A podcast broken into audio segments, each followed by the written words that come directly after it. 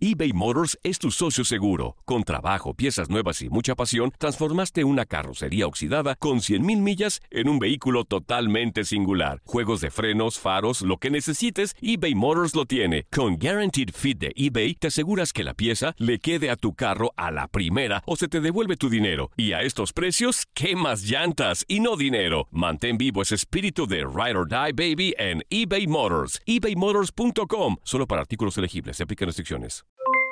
Aloha mamá, ¿dónde andas? Seguro de compras. Tengo mucho que contarte. Hawái es increíble. He estado de un lado a otro con mi unidad. Todos son súper talentosos. Ya reparamos otro helicóptero Blackhawk y oficialmente formamos nuestro equipo de fútbol. Para la próxima te cuento cómo voy con el surf y me cuentas qué te pareció el podcast que te compartí, ¿ok? Te quiero mucho. Be All You Can Be, visitando goarmy.com diagonal español. Hacer tequila, Don Julio, es como escribir una carta de amor a México. Beber tequila, Don Julio, es como declarar ese amor al mundo entero. Don Julio es el tequila de lujo original, hecho con la misma pasión que recorre las raíces de nuestro país. Porque si no es por amor, ¿para qué? Consume responsablemente. Don Julio Tequila, 40% alcohol por volumen, 2020. Importado por Diageo Americas, New York, New York. Ya regresó la venta para amigos y familiares de JCPenney, con 30% de descuento extra por toda la tienda. Esos son ahorros por encima de nuestros precios ya bajos. Ven con tus amigos y familiares y ahorren en grande. Y recuerda, el Día de los Padres es el 16 de junio. Y en JCPenney puedes encontrar el regalo perfecto, desde ropa, calzado, artículos de cuidado personal y más. JCPenney, vale la pena. Cupón válido del 3 al 9 de junio en selección de estilos. Aplican exclusiones. Detalles en la tienda jcp.com. Prepárate para enterarte de lo que pasa con tus deportistas y artistas favoritos. Escándalos, amores, problemas, inversiones y todos los rumores que circulan de sus vidas. Leslie Soltero te tiene todos los detalles. Recuerda, todo queda aquí entre nos. ¡Comenzamos!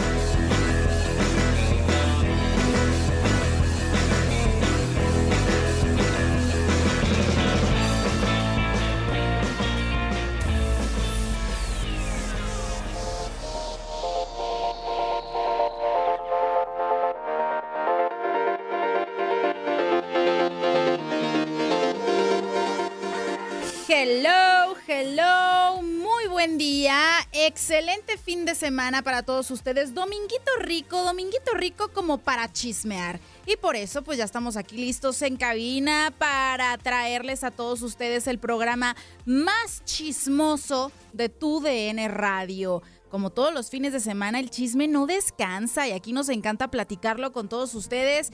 Y vaya que hoy tengo invitadazo de lujo. Perdón que me presente primero, pero en este micrófono Leslie Soltero, ya se la sabe, ya se la, ya se la you know. Pero el día de hoy acompañada del Pepillo de tu DN Radio. Gabo Sainz, ¿cómo estás? ¿Qué onda, Leslie? ¿Cómo estás? Qué gusto que me hayas invitado a tu programa. Aquí estamos con mucho gusto eh, para platicar de los de por espectáculos, así más o menos se dice. Así merengues. Ah, perfecto, muy bien. Y pues bueno, para darle en aquí entre nos, yo sí me, sí me- sé el nombre del programa, no Gracias, soy como Miguel. Ángel Méndez, no soy tan inútil. Y, y, pues bueno, aquí vamos a platicar de muchísimas cosas y todo lo que tiene que ver con el espectáculo y el deporte. Así es, y vaya que tenemos un programa armado bastante rico porque la semana dio material. O sea, Mucho. mucha tela de dónde cortar este fin de semana. Eh, tenemos que desmenuzar en cuestión chismes y espectáculos todos los temas que surgieron. Eh, no me dejarás mentir que uno de los más escandalosos fue la renuncia de Ricardo Peláez de Sin Cruz duda. Azul, entre muchos dimes y diretes, prácticamente la manera en la que lo da a conocer, pues también muy, muy chismosa, muy Sí. polémica. Bueno, O sea, todo, es que todo como que empezó mal, ¿no? Eh, Sí. Corren a Caixinha, eh, bueno, lo querían correr desde antes, lo dejan con el partido de Guadalajara, eh, al final pues no les gusta y dicen, bueno, ya, que se vaya, corren a Caixinha. Se supone que la decisión de decidir quién va a ser el entrenador, quién va a ser el técnico, es de Ricardo Peláez. O eso, eso le habían dicho. Y pues al final parece que no. Al final creo como, como que le informaron mal. Como que no le dieron bien el dato. Pero otro también escándalo muy sonado esta semana Fue también, eh, pues ahora sí que Poncho Sosa también dejando de ser entrenador del Atlético de San Luis, a pesar de que creo que estaba haciendo las cosas muy bien Sí. y que logró grandes cosas también con el equipo, al grado de que están jugando ahorita la liga, o sea, están en primera división. Creo que no se lo merecía a mi punto de vista, hablando deportivamente. Y también por un tema eh, posiblemente de racismo, de discriminación. Y pues bueno, aquí también entra también otro tema polémico. Sí, o sea, yo la verdad no lo puedo creer que le andaba ahí diciendo de cosas a dos jugadores por sus preferencias sexuales. En un ratito más vamos a desmenuzar esto, pero entre todo el tema también hay cosas buenas. Va a haber un, hay un jugador que va a ser papá y nos lo dio a conocer de una manera muy tierna. Vamos a platicar para todos los amantes del cine de las próximas películas que se preparan sobre sus deportistas favoritas. Les voy a dar una pista. ¿Les, les late, Gabo? ¿Les doy A una ver, pista? échale, échale. Hugo Sánchez. Muy bien. Para todos aquellos que admiran la carrera del Pentapichichi, pues bueno, va a haber una película documental sobre su vida y él mismo nos va a platicar al respecto. Pero también algo que a mí me impactó. Una película que sin duda alguna a pues eh, a todos los que les gusta el fútbol, sobre todo que son americanistas y que son mexicanos, deben de haberla visto. Me refiero al chanfle, Sí, claro. de una, una cinta de 1900, ¿qué será? 40, no, 1979. Sí, 79, más o menos. 1979, protagonizada por Roberto Gómez Bolaños en paz descanse. O sea, engañó a todo mundo, ¿eh? Él decía que era americanista y ahora resulta que sale el hijo, Roberto Gómez Fernández, a decir que no, que su papá no le iba a la América, cosa que a mí me dejó con el ojo cuadrado y en un ratito más vamos a, a conocer por qué o, o a qué equipo le iba o en qué momento cambió de, de equipo, o sea, qué es lo que pasó, lo vamos a desmenuzar en un ratito más. Pero Gabo, a nosotros aquí en este programa tenemos una costumbre. A ver. Porque nos gusta iniciar sabiendo quiénes se hicieron un año más viejos. Mira, es cierto. ¿Sí? ¿Quiénes soplaron las velitas de su pastel? En la semana. En la semana, en esta semana. ¿Tú te acuerdas de alguno que admires? En la semana. Buena pregunta. No. No, ¿no te acuerdas? No recuerdo. Mira, pues entonces para refrescarte la memoria o para que digas, ay, mira, yo lo admiro, ni sabía que era su cumpleaños. Exacto, exacto. Romina Casteni, como siempre, nos prepara a los cumpleañeros de la semana. Así que adelante, Romy. Los cumpleañeros.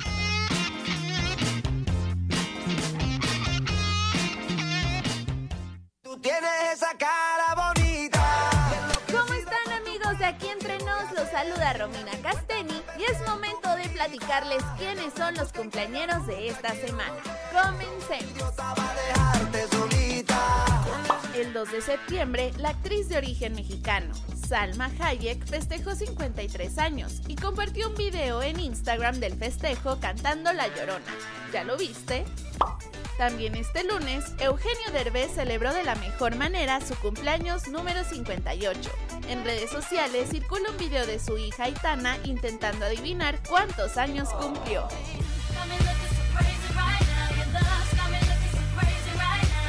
Nuestra querida Beyoncé celebró 38 vueltas al sol este 4 de septiembre. Recibió muchas felicitaciones en las redes sociales, pero existen rumores de que podría estar embarazada. Un 5 de septiembre de 1946 nació Freddie Mercury, una leyenda, el vocalista de la reconocida banda de rock Queen. Michael Keaton, el reconocido actor de cine y televisión, que hemos visto en cintas como Batman y Birdman, apagó 68 velitas el 5 de septiembre. El ex mediocampista que militó 12 años con el Morelia, Carlos Adrián Morales, celebró su cumpleaños número 38 el 6 de septiembre.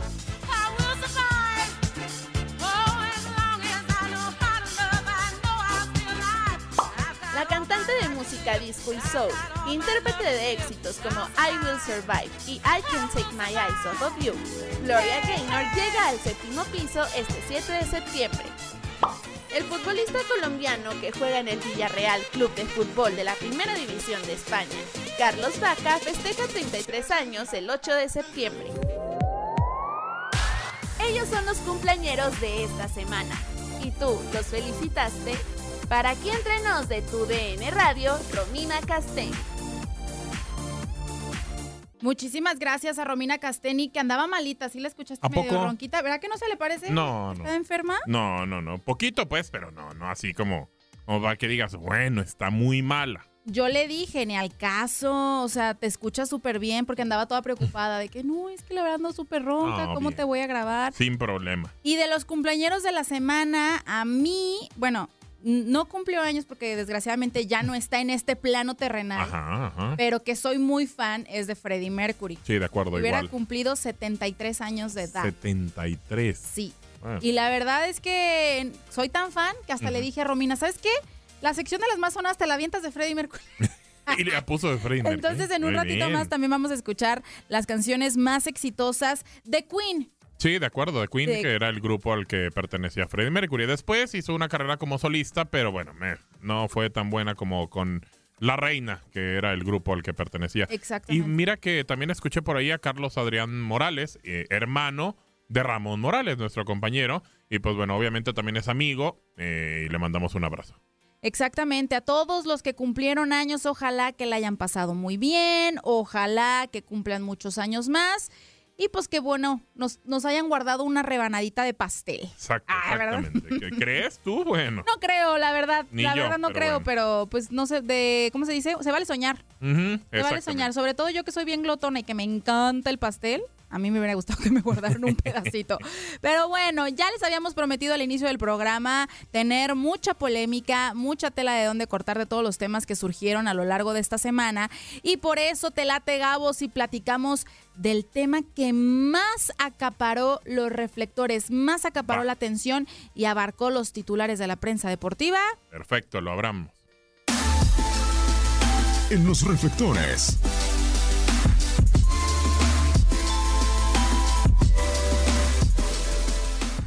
Y sí, en los reflectores, Gabo, no me dejarás mentir que estuvo todo el Cruz Azul. La máquina del Cruz Azul se puso intensa esta semana entre corredero de gente y que no me corres, yo me voy. Exacto, exacto. Yo me voy, no, a mí no me se metan conmigo, no agarren mis macetas. Bueno, No complicado, ¿eh? macetas. Complicado el tema y terminó siendo así porque, bueno, Peláez pues renunció en un programa de televisión. Eh, se enteró de que Billy Álvarez y también el tema de Garcés, que habían decidido ya que fuera eh, Robert Dante Siboldi, es algo que le molestó. Él tenía prácticamente amarrado a Antonio Mohamed.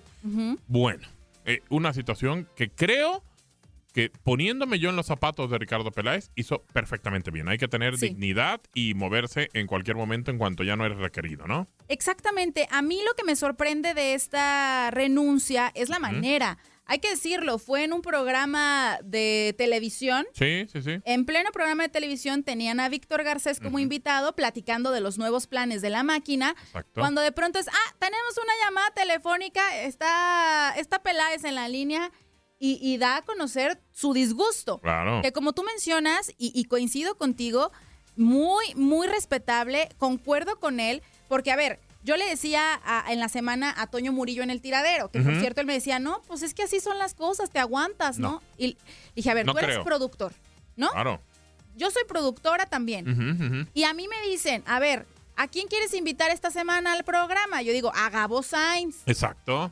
Y si Muy mi jefe bien. me dice, no, pues vas a invitar a fulanito de tal, trataré de, de, de pronto platicarlo con él. Exacto. Oye, pues a mí me gustaría mejor que fuera Gabo en lugar de Miguel o en lugar de Toño, no sé, X, Y o Z. Exacto. Pero de pronto yo llegar a mi programa o que me entere yo de que, ay, voy- va a estar fulanito en tu programa. Y yo, ah, caray, espérame, o sea, ¿cómo? ¿Cómo por qué o de ¿En- en dónde qué o cómo? momento me Claro. avisaron? Sabes que si no me necesitas, si no necesitas un productor y vas a hacer tú las cosas por mí, Hazlo tú. pues aquí está, hazlo tú, exactamente, aquí Sí. está mi renuncia. ¿Para qué me quieres? Es correcto. Creo que, que hay formas de, de hacer y decir las cosas y, y eso de repente puede pesar o no en una, en una forma en la cual eh, eh, una persona tenga o no la valía. A mí me parece que en este momento, cuando se decide esa situación, pasaron por encima de la autoridad de Ricardo Peláez y, y le dijeron que él iba a tomar las decisiones. Entonces, pues parece que no. Obvio, Caixinha estaba antes, ¿eh? Eh, De que llegara Peláez. Llega. Pero cuando sacan a Caixinha, no sé si también tienen la intención de que se fuera Peláez. Esto me, me huele a que lo que querían era que, pues bueno, borrar todo y quitarlo. Era el combo. Pero por eso tienen 22 años sin un título de liga, Leslie. O sea, bueno, van a cumplirlo. Eh, creo que eso termina por ser las decisiones que han tomado mal, decisiones viscerales y que los han llevado a donde están. Bueno, hay que también mencionar, Gabo, que la máquina tiene, o no la máquina en sí, bueno, los directivos de la máquina tienen problemas económicos profundos, porque hay que recordar que hace algunos meses Billy Álvarez fue mencionado o acusado de estar llevando de pronto dinerito a paraísos fiscales como las. Islas Caimán y de pronto todos esta, toda esta tensión que quizá tiene encima de él lo orillaron a decirle a los otros eh, miembros del comité de, de- de la cooperativa, oigan, pues ya pónganse las pilas. Y me refiero a Víctor Garcés, su cuñado, y a su hermano Alfredo. Entonces, lo que dice eh, Ricardo Peláez eh, cuando da a conocer su renuncia es, a ver, espérame, ustedes llevan un mes aquí metidos. Exacto. Y a mí no me contrataste tú. O sea, yo me dirijo a, a mi jefe, que es Billy Álvarez, y de Sí. pronto llega otra persona que ni, mi- ni me contrató y que de pronto está metiendo, pues ahora sí que las manos a, a este, a este business, a quererme decir qué que voy a hacer o, o por qué no voy a hacer unas cosas o no. Creo que comprendo completamente su molestia. Yo estaría igual de molesta. Y, y a lo mejor no presento mi renuncia porque pues ahorita el changarro no está como para andar diciendo me bueno. quedo sin chamba Claro, claro. pero, pero sí comprendo el disgusto. Y quienes no tuvieron la oportunidad de escuchar la manera en la que él expresó su desagrado en este programa en vivo, en el que estaba presente Víctor Garcés, pues ¿te parece si recordamos un poquito sus palabras? Perfecto. Mi arreglo para entrar a Cruz Azul fue con el licenciado Billy Álvarez. Yo conocí, bueno, de mucho tiempo lo conozco al señor Garcés, a Alfredo, por supuesto, al licenciado, pero se presentaron hace un, un mes. O sea, yo llevo un año, casi tres meses trabajando y apenas hace un mes tuvimos una junta con ellos. O sea, eh, y quiero aclararle al señor Garcés, al licenciado Garcés, que en cuestiones de dinero y de negociaciones yo no me meto ni de premios. Por prestigio, por honestidad y por valores, una de las condiciones que siempre pongo es yo no negocio ningún contrato ni me meto en cuestiones contractuales.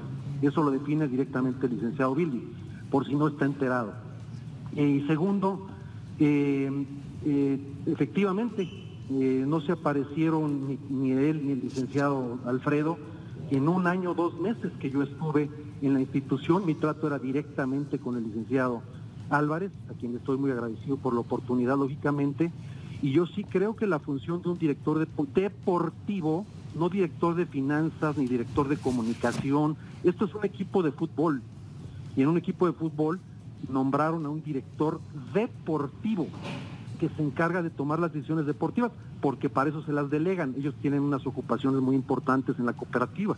Entonces, nada más aclarar eso, ¿no? Como director deportivo, siento la responsabilidad de entregar resultados, que por cierto, en un año se consiguió un título sub-15, un subcampeonato, un campeonato de Copa y un campeonato de Supercopa, y vamos a disputar uno más el día 18 en Las Vegas. O sea, podríamos ser cinco trofeos que van a estar en las vitrinas de Cruz Azul, en el club, en el Salón de la Fama, eh, eh, y que no estaban hace un año, entendiendo que la liga es la prioridad lo más importante y no lo hemos conseguido, pero estamos trabajando y estamos muy cerca de lograrlo.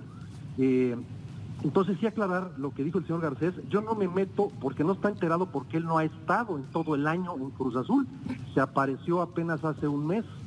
Entonces yo no he tenido ningún trato con él y no tengo por qué darle ninguna explicación a él. Se la tengo y se la, tengo que dar al licenciado Billy Álvarez, que es quien me contrató. Entonces nada más era para, para aclarar eso. Por supuesto que con lo mencionado en este momento, mi renuncia está más que puesta. Yo mañana me presentaré en la Noria eh, eh, a, despedirme de los jugadores, a agradecerle al licenciado Billy Álvarez, a toda la gente de la Noria por la oportunidad que me brindó esta gran empresa, este gran equipo de fútbol Cruz Azul y, y los juicios que los haga la Ay, ay, ay. Y los juicios que, la, que lo haga la afición. Mira, creo que Ricardo hace muy bien. Hace muy bien. eh, pone todas las cartas sobre la mesa, pone todas las situaciones, explica lo que pasó, explica lo que él hacía en su trabajo, lo que tiene que hacer otras personas y creo que se metieron en la línea de su trabajo. Sobrepasaron la línea de su trabajo, lo maltrataron, lo sobajaron y pues bueno, creo que el señor tiene dignidad y orgullo y mejor da un paso al costado. ¿Y para dónde te gusta que se vaya Peláez? No sé, no sé, está complicado. Eh, ha sido uno de los directores deportivos más exitosos en los últimos años. Fue con América, ahora con Cruz Azul consiguió títulos, aunque no pudo a la liga, pero consiguió títulos. Y pues bueno, puede ser en algún momento sonar para algún otro equipo, ¿por qué no? No sé, digo, ahorita, híjole, Leslie, es difícil mencionar para un equipo. Creo que es difícil, pero eh, puede sonar para cualquiera, ¿eh? Para cualquiera. Sí, la verdad es que, como bien lo dijo Peláez en este audio que acabamos de escuchar, no se va porque las cosas no las haya hecho bien. Exacto. Al contrario, las cosas las estaba haciendo, a mi punto de vista, muy bien. Entiendo también quizá los directivos y también hasta la afición, ¿no? Por ejemplo, tenemos a un Miguel Ángel Méndez que es, pues obviamente... sí, Cruz Azulino Cruz. Azulino, exactamente de corazón. Y pues ya se sienten desesperados por un título. Exacto. Como lo dice, o sea, ya sabemos que la prioridad es la liga que no se ha podido ganar, pero eso no quiere decir que las cosas no las hiciera bien. Sí. Y, y qué feo enterarte de esta manera, porque creo que él también se estaba enterando en este programa y por eso se atreve a hacer la llamada de que pues lo habían, pues ahora sí que brincado. Sí, exactamente. Lo brincaron, pasaron por encima de, de la autoridad de Ricardo Peláez y pues bueno, terminó quedándose eh, así. Yo creo que hace lo correcto, que mejor dar el paso al costado. Cuando no eres necesario, pues realmente Sí. mejor muévete. ¿Para qué me quieres aquí? Exacto. ¿Para qué me quedo en un lugar donde mi palabra no Donde- tiene ni voz ni voto? Donde no tiene, exactamente. Cuando se supone que yo tengo que ser el que toma las decisiones. Sobre todo esas. Y esas si Goldi llega, pues de alguna manera a- a- en, en un terreno bien calientito. Sí, muy caliente. eh, le fue muy bien en Santos, fue campeón y demás, pero con el tiburón, con el Veracruz, pues bueno, ¿a quién le va bien con ese equipo? Ya tiene más de un año sin ganar y pues ahí está. Entonces, a ver cómo le va a Roberto antes y Goldi. A ver, yo espero que le vaya bien y, y no tanto por la directiva ni por el mismo Siboldi, por la afición, porque al fin de cuentas creo que son los que sufren más o los que disfrutan más de un triunfo o de las derrotas, sea como sea, ¿no? Pero sí, un, un tema que dio mucho de qué hablar, que, que a nosotros los chismosos nos dio tela de dónde De, po- de poder hablar, claro. Sí, porque sí estuvo, sí estuvo muy fuerte, la verdad, escuchar eh, la molestia de este, pues este figurón en el deporte que como lo mencionamos aquí, no nos vamos a cansar de decirlo, hace buena, buen trabajo, hace buena chamba. Y pues no me, no me cabe la menor duda de que va a encontrar un lugar en donde posicionarse pronto, por lo bien que sabe hacer las cosas. Sí, exactamente. Pues ojalá, ¿no? Ojalá que sean buenas las cosas que vengan para, para ellos. Oye, y otro tema que en un ratito más vamos a desmenuzar más a fondo y que también va como de la mano, ¿no? Fútbol mexicano, hablando de entrenadores que se van y que se enteran de pronto que, que les están tendiendo la cama o les están armando un plan maquiavélico, Exacto. es el de Poncho Sosa. No, hombre, ¿qué pasó, no? Hombre, qué bárbaro, qué cosa tan más sorprendente y qué cosa tan más lamentable, me atrevo a decirlo. No, no, no lo puedo creer, de Poncho Sosa, eh, quien es cesado del Atlético San Luis en medio de una ola de rumores de que si faltó o no faltó al respeto a, a dos jugadores de, de esta plantilla y pues que hasta les andaba haciendo el fuchi por sus preferencias sexuales. Nada grata eh, una manera de decirle adiós a un equipo. Un De equipo al- por el que hiciste mucho. Sí, de acuerdo. Hoy, hoy se menciona eso. eh, la verdad es que a lo que sabemos fue en una charla con todos, Leslie, o sea, todos sentados y demás, o prácticamente, prácticamente ahí, y les dijo, ¿saben qué? No sean plutos, así de fácil. Entonces, Eh. así, ándale, plutos. Entonces, si le comentas a todos, creo que no está siendo eh, personal el mensaje, ¿estamos de acuerdo? Primero, creo que aquí el tema pasa por un tema de quizá eh, nacionalidad y no entender cómo hablan los mexicanos. No estoy justificando, ojo, no, No. estoy justificando. Me parece que, que no está bien de todas maneras.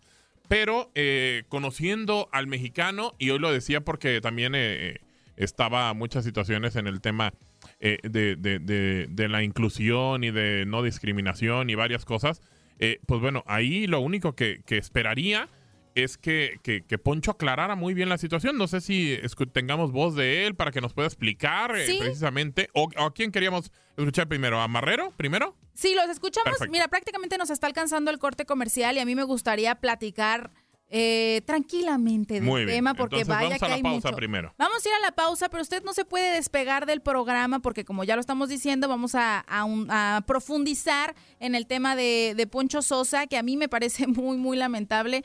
Yo conozco a su hijo y, y sé la calidad de persona que, que formó, ¿no? Como papá. Y me sorprendió muchísimo darme cuenta que, que estaba siendo acusado de esto. Pero en un ratito vamos a escuchar a Poncho Sosa, sus impresiones, su misma sorpresa de, de ser tachado de esta manera. Y también vamos a hablar de otras, otras, muchas cosas, ¿no? Vamos a platicar de este tema de Mauro Laines que sigue, sigue generando polémica. Oye, ya pasó hace un montón la infidelidad a su esposa en los Juegos Panamericanos, pero sigue y sigue la mata dando. ¿Te enteraste? No, a ver, cuéntame, ¿qué pasó? ¿No supiste No, lo de no, Mauro no, no, Ay, no, no, no. pues en un ratito más te voy a Ah, muy platicar. bien, muy bien. porque lo cacharon poniendo los cuernos. Qué triste, porque el chavito se acaba de casar prácticamente que no tiene ni un año de casado. Sí, no, muy poco, tenía claro. ni un año de casado Exacto. porque ya me lo mandaron a volar y justamente yo como mujer te puedo decir que yo Muy también lo hubiera mandado a volar. Perfecto, muy bien. Y creo que tú también si fueras, o sea, si fuera, Sí, si sí, fuera sí. al revés, también la mandarías a volar si te hicieran la misma barbaridad. Ya me, ya me contarás. Ya te entonces. contaré, pero también vamos a tener eh, los detalles del hijo de Chicharito que ya conoció al abuelo, ya conoció a toda la bueno. familia. ¿Tú crees que herede el mismo talento futbolístico? Pues ojalá, ¿no? Digo, porque ya sería una cuarta generación de futbolistas. Estaría Ojalá. buenísimo. Ojalá, ojalá. Estaría buenísimo. Pues no se despegue, nosotros vamos a ir a un corte comercial rapidísimo y regresamos aquí entre nos. No te despegues, en un momento más regresamos con más información aquí entre nos.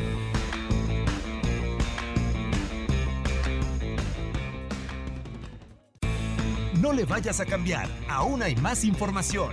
Regresamos.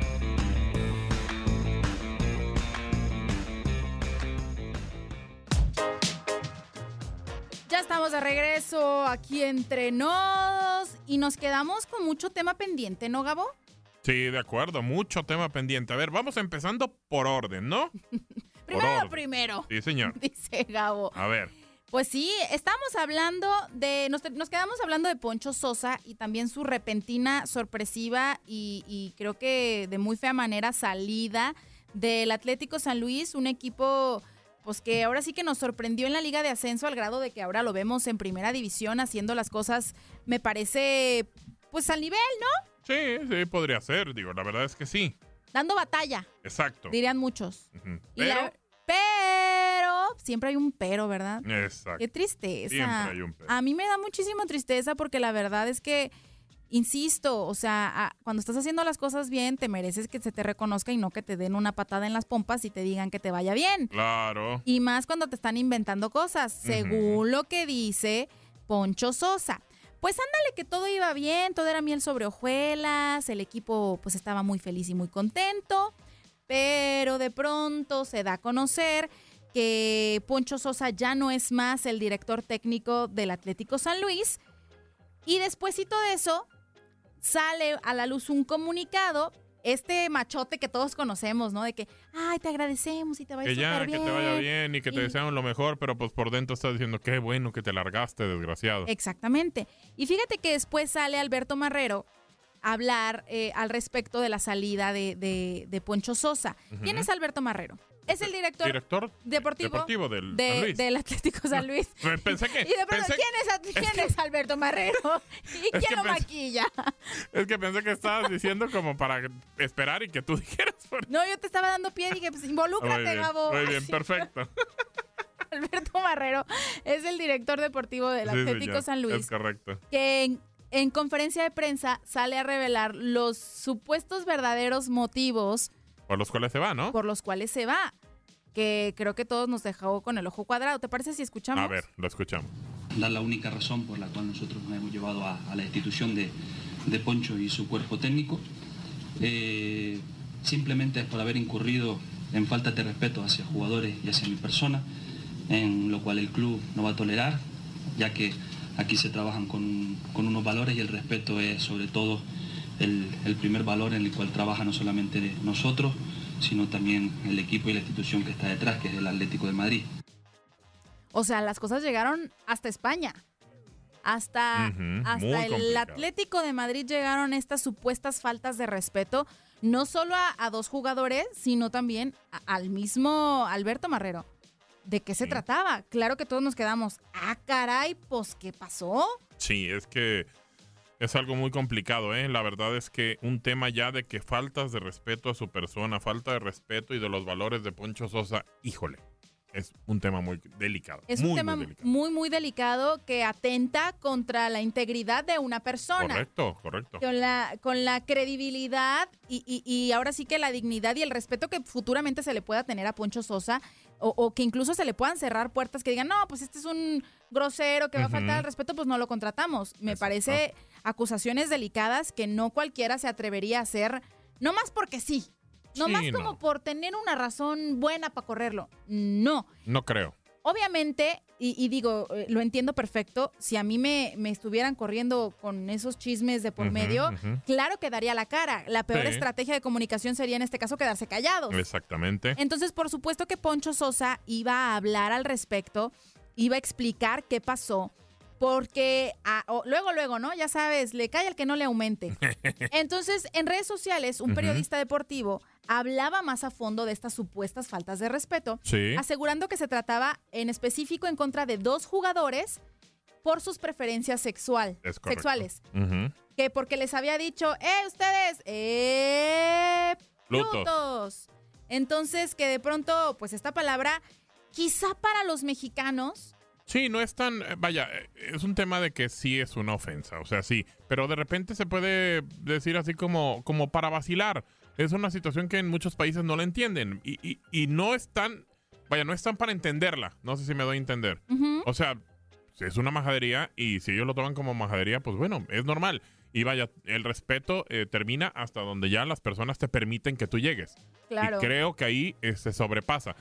A lo que voy yo aquí es que se supone que dice esta palabra cuando está en una reunión grupal y les dice a todos, no específicamente a ellos. Eso es lo que se dice, ¿eh? Ajá. Si va y se lo dice específicamente a dos personas y son de preferencia diferente, ahí, Ahí ya, la cosa. ahí ya cambia la cosa, exactamente. digo, creo que estamos en una realidad eh, actualmente eh, en la que hay que ser muy cuidadosos y tratar a la gente con pincitas, porque no sí, sé en tú, ese tema sí. pero yo creo que, que ahorita de verdad no le puedes decir nada a nadie, porque los millennials sobre todo andan bien sensibles. Ay, sí, ya sé. Bueno, se sienten, yo no sé qué. Entonces, hablando de jugadores de fútbol cuyas carreras pues son prácticamente cortas hablando de edad, pues tienes a puro chavito, ¿no? En el plantel. Quizá millennial como tal. Entonces, Claro. eh, yo creo que las generaciones pasadas aguantaban más. Hasta por los regaños de los papás, ¿no? Que estaban con el chicote. Que esperanzas que Exacto. actualmente se vieran Ahora, este tipo de, de, de reprimendas. Para nada, para nada, o sea, para nada. no. Entonces creo que a Poncho Sosa se le olvidó quizá eso, si fue el caso. Pero Sí. no creo que sus declaraciones de haberlas hecho realmente fueran con la intención de ofender. Pero bueno, como te digo, él no se iba a quedar con la boca callada, él iba a dar la cara. Y en un programa de televisión también habló al respecto y explicó que así como a nosotros nos sorprendió eh, enterarnos de eso, a él también le cayó como balde de agua fría. Sí, claro. O sea, le terminó también por sorprender. Y bueno, ¿lo escuchamos? Vamos a escuchar.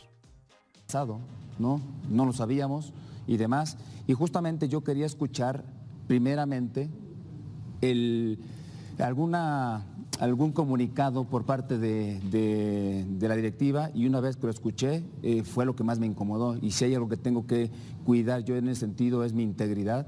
No soy nuevo en este, en este deporte, primero como jugador, luego como entrenador.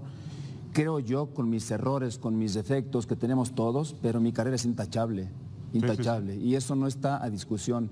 Y el hecho de que se inventen cosas, porque finalmente es un invento, esta situación, me pone mal, me pone mal. Y por supuesto no voy a permitir. Si hay alguien que tiene valores, ¿no? Y que yo los comparto desde mi familia y los traslado a mi trabajo, a mi soy yo, dice. Bueno, él. Yo también, pero e- él también dice que, que él los traslada. Que me completamente indignado, completamente Sí. molesto, Sí, con sí, justa sí. razón de, De ser acuerdo. cierto. Pero bueno, traté de cortar el audio porque es una entrevista bastante larga. Muy larga. Pero hablando primero de lo que para él lo representa como persona, el tener valores, el ser una persona muy recta, con principios y que sabe dirigirse correctamente hacia las personas. Sí. También habla en específico de esta palabra, la de Plutos. ¿La usó, no la usó? ¿Es cierto, es falso? ¿Qué dijo? A ver. completamente. Nunca jamás. La gente que me conoce, al final de cuentas, eh, sabe mi comportamiento, ¿no? Sabe mi, mi- mi comportamiento. Y he recibido muchísimos mensajes, ¿no? De la gente que ha vivido directamente en vestidor, tanto de compañeros como de eh, eh, mis dirigidos, ¿no? especificando esa situación. En ese sentido, el, el primer interesado en que se genere respeto, porque eso genera también estabilidad, en- en este caso yo como entrenador, hacia un equipo, hacia un grupo, hacia una institución, es el que yo lo genero. Y sería contraproducente el hecho de que yo rompiera ese, ese código de, ética que yo mismo tengo, no porque me lo generen, sino que yo lo mismo tengo, mismo lo tengo. Entonces, en ese sentido, es lo que más me incomoda y por eso para mí es importante dar la cara en esta situación, completamente falso y desde mi punto de vista eh, me parece muy bajo en ese sentido eh, intentar escudarse para eh, mi separación, en este caso, de mi cargo. Te digo, o sea, indignado, sacadísimo de onda. Completamente. Qué, qué mala onda, ¿no? O sea, se- me, me parece muy triste. Porque del- en el caso de que fuera cierto, no sé, un poquito de más eh, discreción, creo, creo que se está manejando de una manera muy fea, muy grotesca, porque todo el mundo se le ha dejado ir Sí. con comentarios de que es un homofóbico y demás, porque no era la primera. Estás, estás este, tachando eh, de una persona homofóbica, de una persona que no tiene ciertos valores, estás tachándola en todos sentidos. O sea, realmente ahora ya va a quedar marcado Poncho Sosa. Qué triste. Claro. Qué triste. Y también nos habla un poquito más a fondo ah, de este tema sobre un artículo que se había publicado semanas antes de que esto saliera a la luz. Fue eh, Record, el periódico Record, quien publica un artículo en donde se estaba acusando a Poncho Sosa de discriminar a algunos jugadores. No mencionaban la palabra que supuestamente dijo, ni que era un tema de, de orientación sexual, eh, ni de jugadores homosexuales, que fíjate, a la fecha, el tema de la homosexualidad en el fútbol todavía me parece un tabú, ya no Sí. debería serlo. No, Pero exacto. son contaditos los jugadores que abiertamente hablan de sus preferencias sexuales en este deporte. Y, y dicen que hay muchos Exactamente. que no se atreven a decirlo, entonces por eso me parece delicada también la situación. Porque en una, en una era en la que hablar de, de los homosexuales y que la comunidad LGTBI está con todo, eh, en un fútbol todavía no. Pero de pronto estas palabras sí les ofenden y ahora sí quieren hablar al respecto. Sí, es lo que no entendería uno, ¿no? Que, o sea, bueno, o eres en todos sentidos o, o no. Pero bueno, así termina pasando. Creo que, que ahora el tema con Poncho, pues bueno, se está saliendo de, de- de mucho contexto, se está lastimando a una persona, se está lastimando a una necesidad que tenía. Y pues bueno, ahora a ver qué sucede con Poncho Sosa. Pues sí, vamos a escuchar por último lo que él opinó de ese primer artículo que te digo que se publicó por el periódico Record. Perfecto. Hoy llego el día de... Surge un artículo, no sé si lo leyeron, el día... Nosotros jugamos el martes La Copa. en la Copa y ese día eh, me mandan un, un artículo en el cual aparece racismo por parte mía hacia mis jugadores. Pero en ese artículo especifica el hecho de que eran los jugadores que no, eh, los del ascenso que estuvieron con nosotros eran los que se quejaban. Es decir, un, un- un artículo un tanto ambiguo, no, no, no tan claro.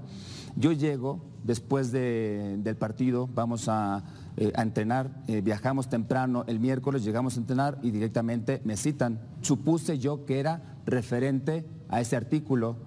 Entonces, en ese momento me dicen, es que este artículo ya llegó hasta Madrid y empezó a generar eh, eh, incomodidad, ¿no? molestia y demás, y hay que cortar por lo más sano. La vez que me sorprendí, dije, pues ¿a quién van a cortar? Incluso pregunté, ¿a mí? Sí, sí, a ti. Bueno, esa fue la, la razón número uno. O sea, de- a mí, a mí me van a correr. ¿Y sí? Sí, A a, él. ti. A ti te van a correr. A lo más fácil, corrieron. ¿no? Qué feo. Era lo más fácil, Pero creo ¿dónde que- está el proceso de investigación? Claro, pues no hubo. Hubo proceso de, de dedo, de decidir, de tomar una decisión y, y correr a ponchosos, así de fácil. Ya, a ver, aquí creo que lo más importante, Leslie, y, y lo podemos recalcar, es que posiblemente, no quiero pensar esto, pero a lo mejor ya le traían ganas por alguna otra situación y esto terminó siendo solamente el pretexto muy estúpido para correrlo. Y muy injusto. Sobre todo, injusto. Muy, muy injusto. Ahora, ¿quién llegará al Atlético San Luis? Mencionan por ahí al turco Mohamed, Ujú, que también su hijo está ahí. También sonó este en su momento el ya no técnico de la selección de Costa Rica, Matosas. Mm, mira, que también fue muy polémica esta semana de que... Sí, porque ¡Ay, se lo aburría y que no sé qué, y que se sentía de vacaciones y que parecía que le pagaban por algo que no desquitaba, lo cual, pues bueno, solamente que estuviera desconociendo el fútbol, pero en una selección pues no tienes a los futbolistas más que cuando los llamas, nada Pues más. sí, tal cual, tal cual. Fue un tema muy escandaloso también. Pero en el caso de Poncho Sosa, fíjate que ya han salido supuestos culpables. Mm, O este supuesto futbolista que metería ahí eh, la cizaña. ¿Y sabes quién es el que suena? ¿Quién? A ver, cuéntame. Centurión. Ah, mira, Centurión. Que no sería la primera vez que causa polémica al equipo en el que llega, que se mete en escándalo. Sabemos que es un personaje, sí, muy bueno en el fútbol, pero sí bastante polémico. Y cuando llega Centurión, hay que recordar, porque yo me puse a pensar quién podría ser quien no quisiera a Poncho Sosa. Claro. Si hablamos de jugadores, Centurión, porque no lo, no lo metía a jugar tanto. No, claro, lo, lo tenía en la banca prácticamente. Lo tenía relegado y pues el otros, los otros también de la directiva de, oye, pues pagamos por este jugador, Exacto. mételo. Y por ahí sabemos también que el representante de Centurión, Matías Seller, es el que andaba presionando y presionando a Alberto Marrero, presidente del club de, de San Luis Potosí, para que Jugara. jugara y, y para que destituyeran Ah, a mira. Poncho Sosa porque no lo ponían a jugar. Entonces a lo mejor esto todo fue hasta fabricado. O sea, ya a- al escuchar todo este tipo de cosas, lo único que nos queda es que todo fue fabricado. No sé si pase de repente en el fútbol mexicano, posiblemente, si en cualquier parte del mundo puede pasar de que de repente tiendas la cama o fabriques algo para poder correr a un entrenador, pero esto pues me suena a eso precisamente, a que buscaron la manera de echar a Poncho Sosa. Qué feo, qué feo. Y ojalá que encuentre trabajo pronto, porque sí, no creo que sea una persona que merezca estar desempleada una por un chisme como trabajadora, este. claro, es una persona trabajadora. Es por esto, mucho menos debería de estar sin trabajo y ojalá, ojalá pueda encontrar trabajo pronto. Poncho Sosa es una realidad que primero lo va a tener que hacer en, la- en el ascenso. No es un técnico que esté valorado mucho en Liga MX. Esta era su oportunidad, como bien decías Leslie al principio. Empezó un poco bien, está ahí moviendo las cosas, trató de hacer bien eh, eh, las cosas con el equipo de San Luis. Le iba más o menos, no estaba tan mal como otros equipos. Ay, sí. Y pues bueno, eh, terminan sacándolo. No, imagínate. Definitivamente. Claro. Pero basta de cosas tristes, basta de cosas feas, polémicas. Y vámonos con cosas más bonitas y que a mí me encantan, que es el amor. Pero así como hay amor, ay Dios mío, hay desamor, hay infidelidades y cosas ahí medio turbias que surgen, como es el caso de Mauro Laines, que ahorita te voy a platicar el chisme, pero primero escuchemos nuestra hermosa cortinilla de esta sección. Va. De amor y desamor.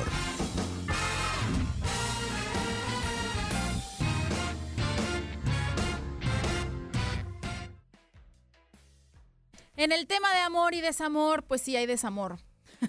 ¿Por qué? A ver, cuéntame. Pues mira, nosotros lo platicamos hace dos fines de semana aquí entre nos, el escándalo de Mauro Laines en Panamericanos, porque salió a la luz pues que le había puesto el cuerno a su esposa con una famosa exporrista, vedette, no sé ni cómo decirle. ¿Por qué? A ver, Vamos cuenta, empezando por el nombre, la Shirley. La Shirley, no, Le bueno, tiene nombre. La Shirley. Bueno. La Shirley Cherres, una modelo peruana que reveló abiertamente pues este encuentro que había tenido con el mexicano. Ok.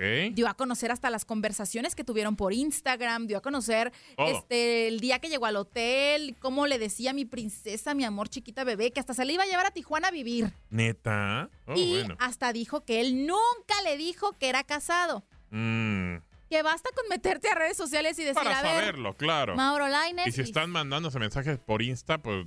¿Y las fotos que o, o cómo? ¿O estaba ciega y nomás veía los mensajes o cómo? vio lo que quería ver esta mujer. Exactamente. Pero bueno, este tema lo tocamos y, y platicábamos también que pues este, este matrimonio entre Mauro Laines y, y la hija de un exjugador de, de Monterrey, Verdirame, esta chica Paulina Verdirame, Sí, sí, sí. eh, pues bueno, ella eh, inmediatamente que salió el chisme borró todas las fotos de Instagram con- de Mauro Laines. O sea, y vaya que era un matrimonio súper, súper joven porque se casaron apenas en diciembre del 2018.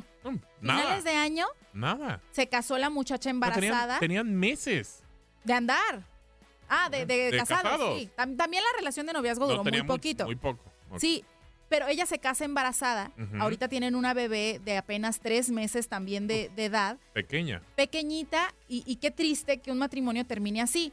Exacto. Aunque nosotros di- dimos el beneficio de la duda de, bueno, pues a lo mejor lo va a perdonar, a lo mejor se van a alcanzar a arreglar, Naranjas. algo va a pasar, pero no. Aquí la nota del día de hoy es que ya es oficial que la relación entre Mauro Laines y Paulina Verdirame está completamente rota, ya no hay vuelta atrás.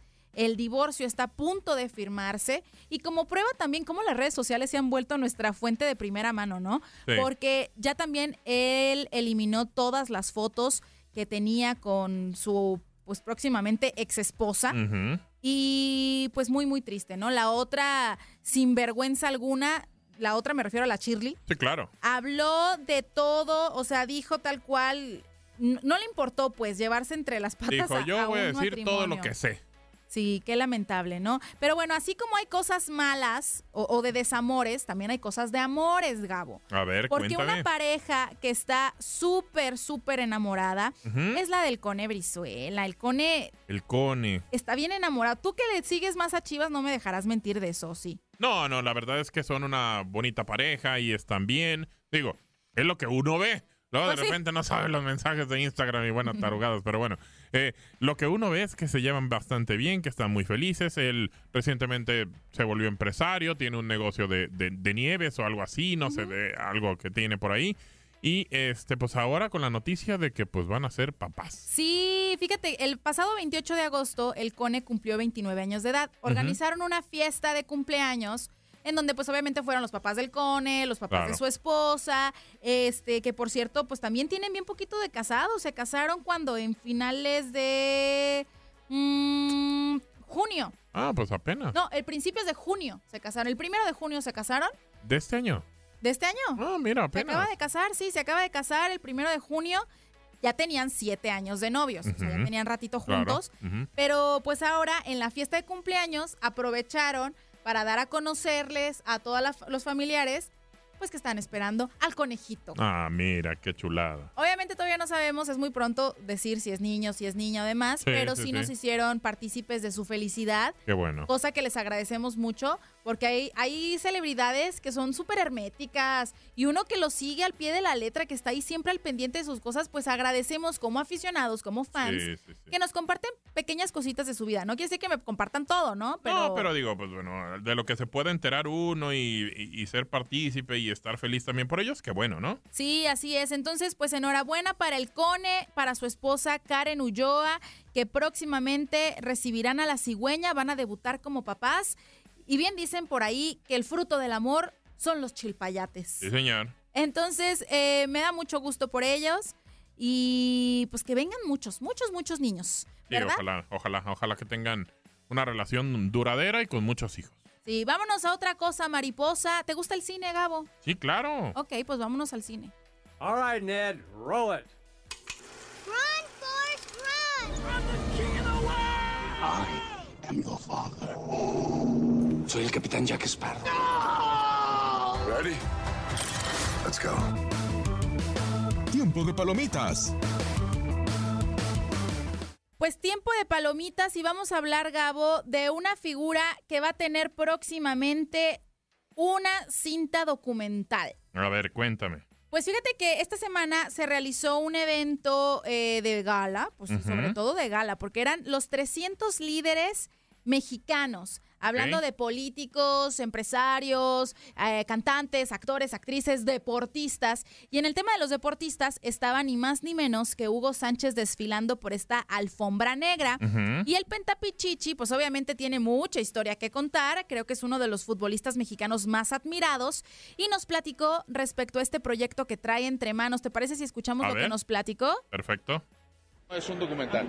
Sí, primero es la película y en un futuro ya veré si, si hago la serie porque están ahí muy ansiosos, mucha gente de querer hacer la serie, pero la serie seguramente va a ser después de mi biografía. Pero primero la película, luego la biografía y posiblemente después, basado en la biografía, sería la serie. Había personajes del mundo del fútbol en los cuales me, me encantaba tener ahí su comentario y su opinión y tristemente el, el único que ha faltado hasta ahora ha sido Pelé. Pelé por el estado de salud en el que se encuentra. Ahí está, pues mira, él quería tener a Pelé en su película, pero pues no va a ser posible por la situación que, que- que está pasando Pelé. Pero va a estar interesante. Y aparte, no nomás va a ser el, el documental, ya nos dijo que hasta va a sacar un libro documental y libro biográfico, perdón.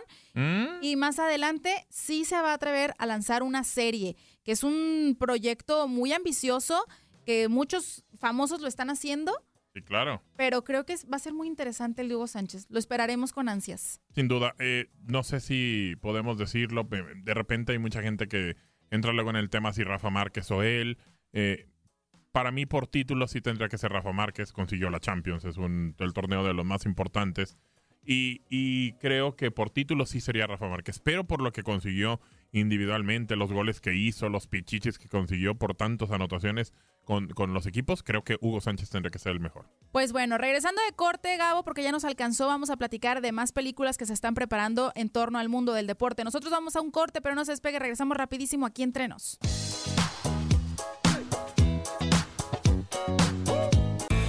No le vayas a cambiar, aún hay más información. Regresamos.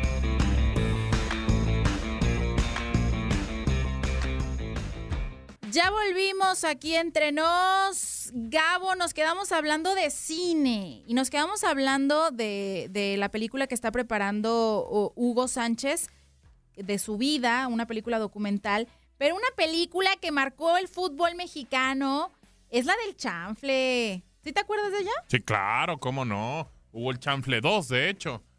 Fue una y dos. Dos partes del chanfle. Y en la primera salía, eh, bueno, todos los personajes prácticamente. Ya para la segunda no estuvo ya Kiko, por el tema que ya todos sabemos de que Se pelearon. se pelearon y bueno, y salió. Y fue una película que fue muy, muy emblemática en su momento. Así es, y fíjate que esta película del chanfle en México la volvieron a sacar en carteleras. Ya remasterizada con mejor audio por el Festival del Cine Mexicano. Eh, ahí andaban, pues ahora sí que mostrando de nuevo esta icónica película que para los americanistas sin duda alguna la aman, ¿no? Porque está protagonizada por Roberto Gómez Bolaños, quien siempre se dijo muy americanista. Sí, sí, sí, sí. Pero, oh sorpresa, ¿Qué, qué- qué sorpresa? A ver, cuéntame. porque Roberto Gómez Fernández, hijo de Chespirito, cuando se presenta esta película ya remasterizada, y ya cuando la vuelven a presentar en las taquillas, eh, habla del gusto de, de su papá por el fútbol y nos anda revelando ahí varios secretos. Uno, que no era tan americanista todo el tiempo, ¿eh? Mm. Y dos, que Chespirito en vez de ser actor quería ser futbolista. Vamos a escuchar esta historia A que ver. nos cuenta. Él era, él era un gran conocedor de fútbol. Él fue, estuvo cerca de ser futbolista profesional. Jugó en las, lo que serían las fuerzas inferiores del equipo Marte. Te hablo de los 40. ¿no? Él dice que por, no nomás por pequeño, porque hay muchos futbolistas pequeños, sí, pero, pero también por, por delgado. No, él no podía dar el salto al, al fútbol profesional, pero era su intención. La gente no lo sabe muy bien, pero a, a raíz de la película El Chanfle, mi padre le empezó a ir al, al América, antes le iba a otro equipucho. Sí, sí, sí. Este, conoció a diferentes personalidades y cuando convivió de cerca con directivos, eh, entrenadores, técnicos, aguadores y futbolistas, eh, y obviamente vio la calidad del fútbol, él empezó a ir ahí al, al América. Pero antes le iba a otro equipo, le decía yo que era como, como si hubiera cambiado de sexo, casi, casi. Ándale. ¿Qué otro equipo sería? ¿Pero no lo menciona? No lo menciona, en toda la entrevista esperé que lo mencionara. Yo me imagino que ha de haber sido ese equipo que menciona Marte. Mm, pero no creo, porque pues digo, Marte dejó de existir eh, hace mucho tiempo y, y tanto así como a mí me resulta hasta como ofensivo. No sé si entonces le iba al Guadalajara. Ay, no, espérate. ¿Cómo? Pues es que está hablando de que hasta como un cambio de sexo, que como que no sé qué, que o sea, ¿qué ot- ¿quién es el, el- el equipo que es el, El rival? Némesis. Exacto, del América. Serían las chivas rayas de Guadalajara. claro. Y ay, mira, don Chespirito iba por el buen camino y de No, no pronto me lo cambiaron. No sé qué le pasó entonces, bueno. Ay, no, pues mira, eso fue lo que teníamos en tiempo de palomitas, lo de Hugo Sánchez y esto del chanfle que me pareció importante mencionarlo por lo representativo que fue obviamente Claro, Chespirito. Roberto Gómez Bolaños y ahora sí que lo mucho que marcó el fútbol su carrera con esta película y pues bueno, al ser él un personaje de, de Televisa, creado por Televisa, pues sí, tenía que estar ahí eh, las Águilas del América de alguna manera mencionados en algún Sí. proyecto, ¿no? Que también en el Chavo del Ocho a cada rato mencionaban a los jugadores, ¿no? Ah, yo quiero ser como este jugador, yo quiero ser como este otro. Sí. ¿Y a qué equipo le vas, chavo? Pues a la, Exacto. a la América. Sí. Obviamente, ¿no? Era, era, era parte de, de- de todo el tema de, de diálogo, de poder estar teniendo ahí eh, situaciones y, y, pues bueno, siempre era marcado de que yo era Rafa Puente y que yo era eh, Enrique Borja y bueno, y así. Sí, muy bonitos recuerdos. La verdad es que sin duda todos los que nos están escuchando, en alguna vez en su vida me imagino que, que vieron al Chavo del Ocho o saben a quién nos estamos refiriendo. Pero bueno, vamos a cambiar de tema porque es momento de ponernos la falda, Gabo. Póntela. A ver, cuéntame, ¿por qué? Es que aquí entre nos tenemos una sección que se llama Las Fregonas. Mm. Y hablamos de todas estas mujeres que han puesto en nombre de las mujeres, de las féminas en alto en el mundo de los deportes, ya, sien- ya sea, eh, pues ahora sí que teniendo buenos logros, armando equipos nuevos, emprendiendo de esta Todo, manera. algo que sea importante, ¿no? Así es. Entonces vámonos con las fregonas. Las mujeres se ponen las pilas y mueven al mundo. Vamos a conocer quiénes son las más fregonas. Y bueno, para hablar de las fregonas, Gabo, necesitamos a una fregona más, la experta en el tema de las fregoncísimas. ¿Ya te imaginas quién es, Gabo? No, a ver, cuéntame. Marta Soto, nuestra compañera. ¿Cómo estás, Martiux? Muy bien, Eli, muy bien, Gabo. Qué gusto compartir contigo, Gabo. Igualmente, Marta. ¿Mande? Hombre, con esa, con esa vocerrona. Qué milagro que me invitaron aquí al programa, hombre. Yo feliz. ¿Verdad? Sí, hay, hay que invitarte más seguido, decirle a Maffer que se vaya más seguido, no se crea.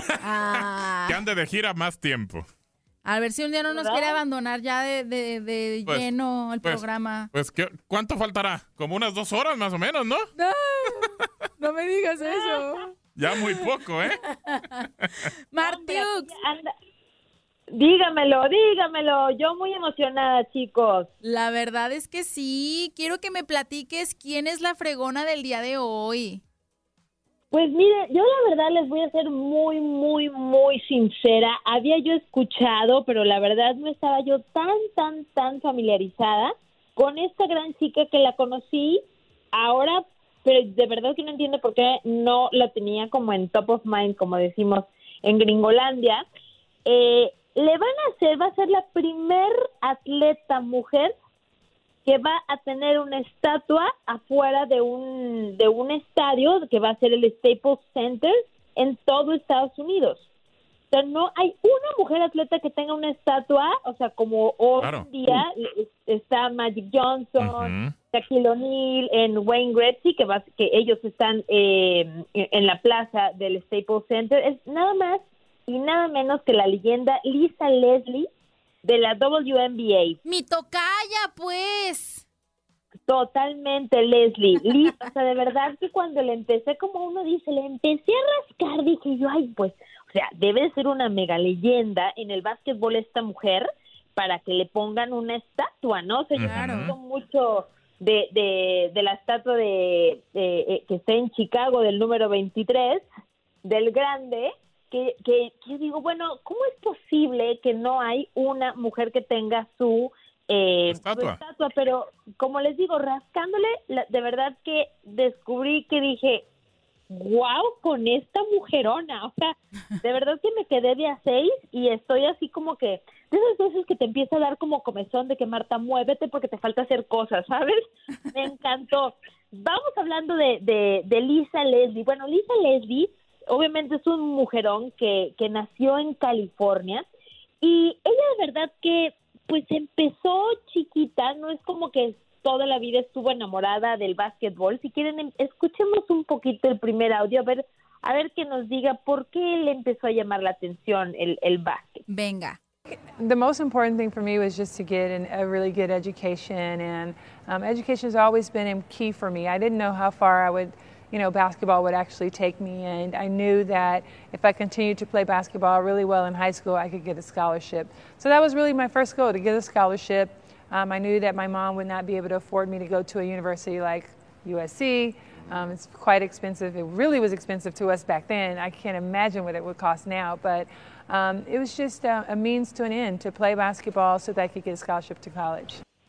Ay, qué linda, qué consciente. Ella buscando apoyar de alguna manera también a la familia porque no iban a poder pagarle una universidad. Y me encanta porque la mamá, ella habla, ella es, parte del Hall of Fame de, de básquetbol y una de las cosas que contaba cuando da su discurso, ella dice que, que su mamá para ella es obviamente uno de sus role models. La mamá fue papá también para ella porque el, el papá la abandonó cuando de hecho nació Lisa. Y la mamá, cuando cuando pasó esa, e- ella tiene dos hermanitas, entonces cuando, o hermanas ya grandes, ¿no? Y ahorita ya es grande, pero ella tiene dos hermanas. y cuando cuando el papá las abandona, la mamá como que dice, ¿y ahora qué hago, no? Entonces la mamá se puso a, a, a manejar eh, trailers, ¿no? Órale. Yendo y viniendo. Y así empezó también a hacer su negocio la mamá. Entonces, que eso, y, y, y- decía Lisa que hasta la mamá usaba palabras fuertes, fuertes como para poner en su lugar tanto a hombres como mujeres y defender eh, su negocio. Entonces, como que siempre fue un muy buen ejemplo. Y una cosa muy, muy chistosa que, que me encantó, y obviamente se ve en Lisa, es que decía, a mí jamás se me va a olvidar que mi mamá siempre guardaba su labial, ah, como típica mujer, ¿no? En México que te pones el, el, el, dinero aquí en el brasier, dice, siempre lo traía mi mamá, pero traía el labial, siempre súper femenina, eh, desde que me acuerdo, ¿no? Entonces, eh, fue muy muy padre para mí ver esto porque Lisa, además de ser eh, una leyenda en, en el básquetbol profesional, Lisa también fue modelo. O sea, de Ah. verdad que yo con esta mujer estoy este, anonadada. ¿Sabes cómo me la estoy imaginando, Marta? A la mamá de Lisa, como una Lola la trailera. Así como bien femenina, pero con un carácter bien fuerte. Este que, Ay, Leslie. que ahí te voy.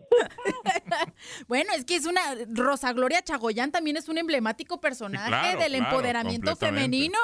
Entonces, una fregona criada por otra fregona, la mamá. La mamá, exactamente. Entonces, por eso ella es que habla y dice que, que para ella, ella se topó con el básquetbol porque ella necesitaba eh, tener una beca pues para seguir estudiando. Ella para por siempre, siempre, siempre eh, puso como prioridad su educación. Y también por ahí cuenta que, que ella veía que las chicas populares eran las chicas que estaban como en los equipos de básquet o, o en el, eh, eh, algo que tenía que ver con los deportes. Entonces ella empezó a jugar básquetbol y bueno, se enamoró, se enamoró, se enamoró, se enamoró. Y de ahí a que, bueno, ya estuvo, eh, entró a los, a los Sparks eh, y ahí, o sea, a mí me, me impresionó esto, es la primer mujer que puede ser, que hizo una clavada en, en un partido, lo que le llaman el dunk acá. También fue nombrada de las de las ocho del All Star Team y tiene de las números de las 12 mejores de todos los equipos de la w, eh, WNBA, incluyendo este, las primeras eh, selecciones, ¿no? También fue medallista olímpica, o sea, esta mujer de verdad que tiene un historial tremendo, tremendo, tremendo. Qué padre, me gusta porque, fíjate, Marta, te voy a felicitar, ¿eh? porque en esta sección me has traído de Tocho Morocho, boxeadoras, me has traído futbolistas, tenistas, y ahora me faltaba la basquetbolista, tú muy bien. No, de verdad que ah, te juro que hasta yo me impresioné que empecé a leer y escarbar y dije, no es posible. O sea, esta mujer en Estados Unidos lideró su equipo de Estados Unidos, ha ganado cuatro medallas olímpicas en el 2004, este, y siempre, siempre, siempre que estaba en un evento eh, internacional ha completado con, como dicen, ¿no? Con dos dobles di- eh, dígitos eh, su, su score. Eh, y bueno, también a la edad de 20 años fue como la más chiquita en participar en, en, en las Olimpiadas, que ya hemos tenido varias de estas en el en el programa, no de básquetbol como bien lo dices, pero sí que las de las más chiquitas que ya se les ve lo, lo fregonas. Y de hecho, que creo que fue muy sonado, aunque yo no me acuerdo, que en el 2000 tuvo como una pelea con una australiana eh, que hasta la australiana le empezó a, a quitarle las, ele- a las extensiones de cabello a la pobre Leslie, porque te podrás imaginar No, y si se llama Leslie, seguro sacó el carácter Es también. brava, es brava. ¿Qué tal? Sacó el carácter de la Leslie. Tú imagínate, a ver, si yo veo a esta mujer que es altísima, tipo modelo, pues me imagino que jugaba con sus extensiones super cool, pues hasta las extensiones le querían quitar a la pobre Lisa Leslie. No, no, no, eso Y no puede pasar. Una de las cosas que, que también me encanta es, además, bueno, ya que hi- hizo su carrera, hizo su carrera en comunicaciones, por cierto, hablando de, de, de mujeres fregonas, eh, compañeras, ¿no? De, de la misma carrera. Colegas. Hizo un, colega, colega, también hizo un MBA de la Universidad de Phoenix. Pues váyanle, váyanle echando, ¿no? Este, con todos todos estos logros. Además, estuvo en Vogue, estuvo, o sea, contratada en una agencia de modelos. Entonces, o sea, también estuvo en shows de televisión, hasta en Los Simpsons llegó Lisa Leslie. Mira. No, no, no, impresionante. Películas, en la película de They Think Like a Man. eh, Ah, ya. Fue Betty Lou y Uncle Drew del 2018 también. No, pero no paramos ahí. O sea, la mujer esta sigue, ¿no? O sea, ya llevamos que tiene un MBA, ya llevamos que es que fue una leyenda de las fregonas fregonas en el eh, básquetbol profesional de mujeres. Eh, fue modelo actriz o es modelo actriz. Escribió su libro con su autobiografía, ya no puedo ni hablar, que me acuerdo mucho de la, de la anécdota con su mamá. Se llama Don't let the lipstick fool you. O sea, no dejes que el lipstick te engañe. Tal. Y eso lo escribió antes de su, de su este season, ¿no? Fi- Final season con los Sparks. Y bueno, durante su carrera como, como basquetbolista profesional, en el 2007 dice, ¿sabes qué? Pues voy a tener mi hijo. Se toma un año de, de sabático, como quien dice, para tener a su hijo. Y en el 2018 vuelve, se prepara a seguir con los Sparks. O sea, y seguía al nivel, ¿no? Eso a mí me parece admirable. Siempre que vienes a hablar de una fregona que, que tiene que poner pausa, terminar con todo el... Porque digo, un atleta tiene que mantener un ritmo para no perder la condición. Y estas mujeres fregonas detienen su carrera completamente para cumplir un sueño más, que es la maternidad, pero regresan hasta recargadas, como con una inspiración todavía mayor, que es esta, este chilpayate nuevo. Exactamente, el propósito se vuelve otro y ya, o sea, además de ser eh, role models o, o de verdad modelos a seguir para muchísimos niños, pues qué más para sus propios hijos. Y bueno, después ella se retiró eh, porque realmente gozaba mucho de estar con su familia, eh, dice ir a dejarlos a la escuela, hacerles el desayuno, tener a mi esposo que ama y adora. También se vuelve analista para cuando juegan los Orlando Magic para Fox Sports también ha sido invitada para ESPN, entonces también le hacen la televisión. Órale. No paró ahí, no para ahí la mujer, porque también dice, bueno, me encanta estar en los Sparks y voy a volver a- con los Sparks en el 2011, eh, pero no como jugadora profesional, que creen como inversionista y codueña. ¿Cómo no? Ah, no más. Mm, Bueno. O sea, de que había lana, había lana, de que había visión empresarial, hay visión. Esta mujer que es un estuche de monerías. Claro. Ya la estoy siguiendo en Instagram, Lisa Leslie. No, no, me encanta. Aparte, la, la escuchas tú hablar, da eh, sus speeches cuando las, los chicos se gradúan y tiene una cordura al hablar tan tranquila que yo digo que bar, o sea, se le nota el estudio, se le nota la experiencia, es cristiana, es muy enfocada. Y bueno, con toda esta experiencia que tiene, ella siempre quiere como regresarlo a la comunidad. Y ella creó su academia que se llama Lisa Leslie Basketball and Leadership Academy. Y si quieren escuchamos el segundo audio. Well, the reason why I started the Lisa Leslie Basketball and Leadership Academy is because I wanted to do something where I gave back to the community year round. And so it's not a camp because a camp usually has a start date and an end date. Uh, we don't end. We just continuously go every Saturday from 9 to 10:30 and we work with kids and this is not about them playing basketball, it's about teaching them skills and how to think basketball. So that's different. You'll see a lot of instruction in us teaching the kids why, the whys of basketball. Why do you do something? How do you think when you're in a specific situation, whether you're on offense or defense? And also about team basketball, how to share the ball and how to get other players open and how to get the best shot for the team. Ah, qué bonito. ¿Qué tal? No, a mí me encanta porque realmente dice, pues no es un camp que empieza y termina, sino es realmente una academia de liderazgo. Ella invita a sus cuates, dice, vente Chuck, date una plática o vente a alguien de los inversionistas para que les platiques a los niños. Este, la verdad que se me hace una cosa increíble. Y uno, uno, uno de los puntos que ella, yo creo que desde chiquita lo tiene, es que es bien competitiva. Y vamos a escuchar lo que, lo que ella piensa acerca de la competencia. Quotes that we use often is, you know, life is a competition, so compete. It's important for kids to understand that you compete in the classroom for grades, you can you will compete to get into college, and eventually you'll compete to get jobs. And so we have to recognize that everybody doesn't necessarily get a trophy.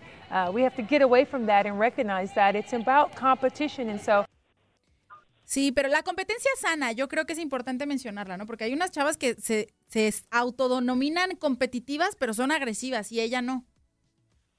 Sí, sabes que ella dice siempre competencia, pero siempre en equipo. O sea, el, el- el tema del equipo, del equipo, es bien importante para, para ella y cómo lo comunica hacia, hacia los niños. Cuando, cuando la nombran parte del Hall of Fame, eh, ella, ella dice, yo creo que, no sé si es la primera persona que trae tanta gente arriba del escenario, porque se lo dan a ella, pasa a ella y empieza a nombrar como a 10 personas arriba del escenario. Y dice y, y seguía y repetía me encantó su discurso decía yo no llegué aquí sola y yo no llegué aquí sola y decía por mi mamá por este Dios por el esposo los coaches las compañeras y a todas las subió. Una cosa increíble la, cual me, me fascina Sí, y que es no- una creo sí Que no se olvida de quienes le ayudaron o de alguna manera quienes la inspiraron y ahí están, aunque sean mencionados, ¿no? Cuando, cuando alcanza un logro. y no, mencionados y arriba del escenario, me encantó, que yo decía, mira, esta mujer de verdad que, que, que ese espíritu de equipo y de, como bien dices, reconocer a la gente que, que le ayudó a llegar a donde está, se me hace increíble, increíble. Y, y también parte de eso es muy pionera de decir, pues vamos que las niñas también pueden, las mujeres también podemos.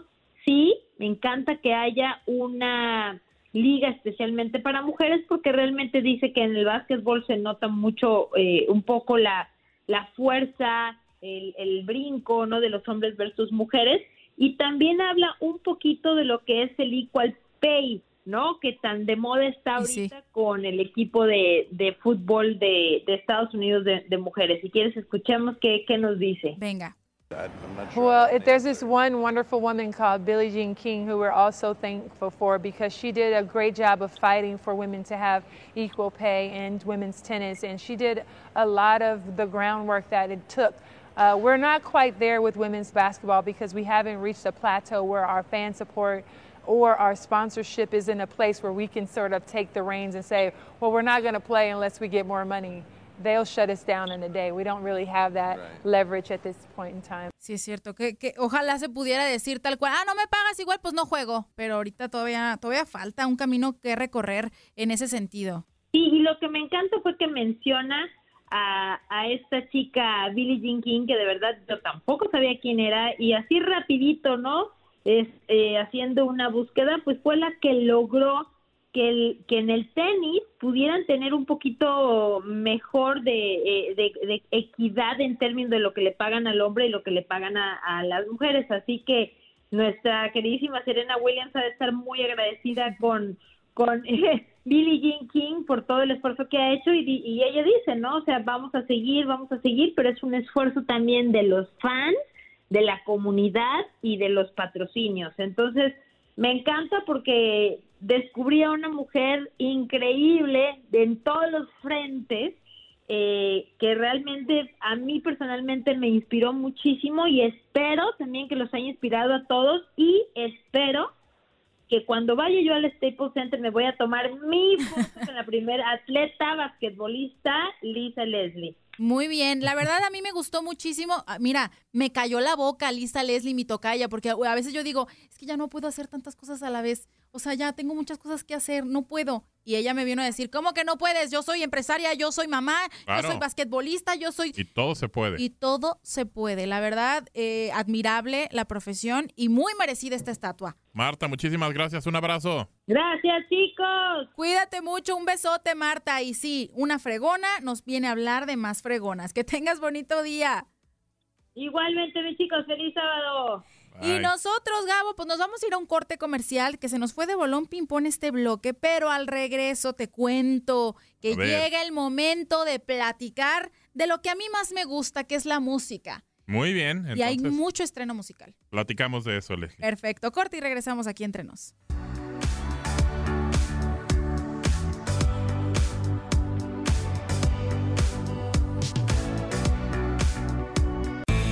No le vayas a cambiar, aún hay más información. Regresamos.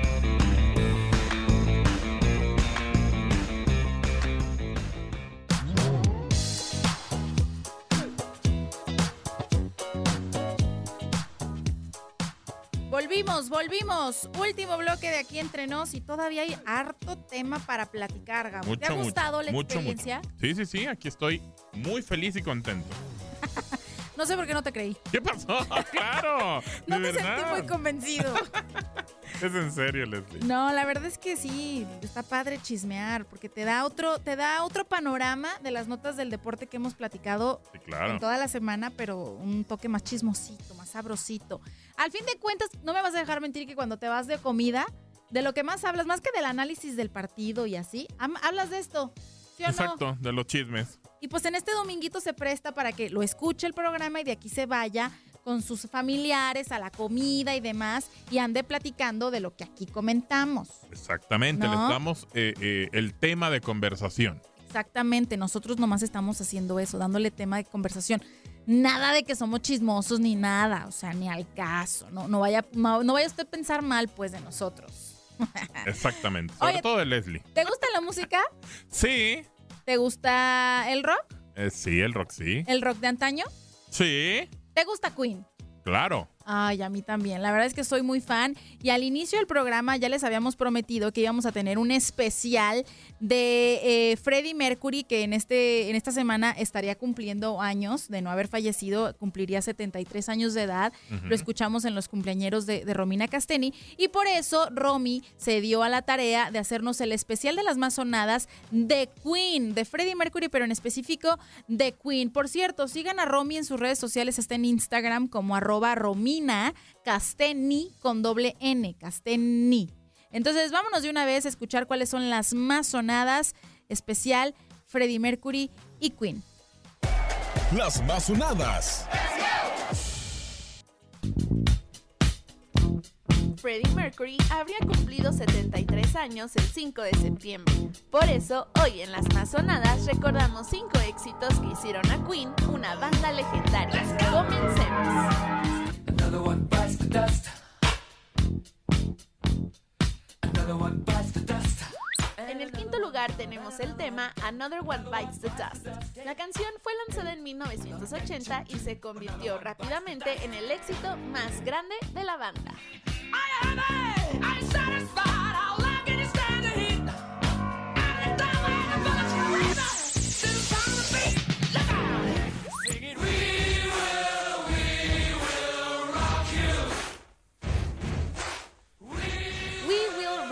llega en el cuarto lugar. Este tema es de los más fuertes de la banda y una reconocida revista de música la coloca en el puesto 330 de 500 mejores canciones de la historia.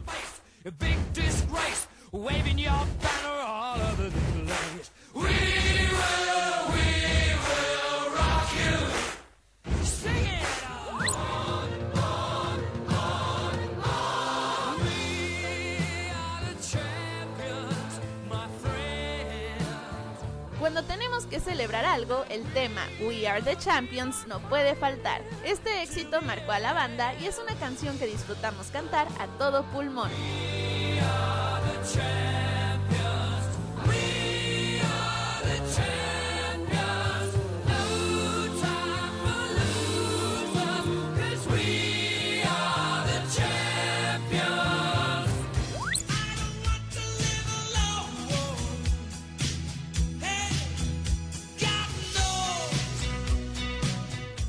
To Break Free llega en segundo lugar. El video de este tema es inolvidable por el enorme bigote de Freddie Mercury y vestido con falda y peluca, un éxito de por vida.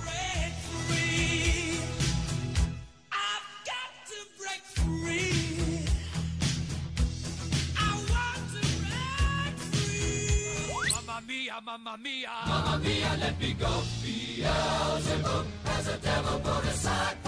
Y por último, en el primer lugar llega Bohemian Rhapsody, la canción donde todos hacemos voces extrañas al cantarla y es el tema más escuchado del siglo XX.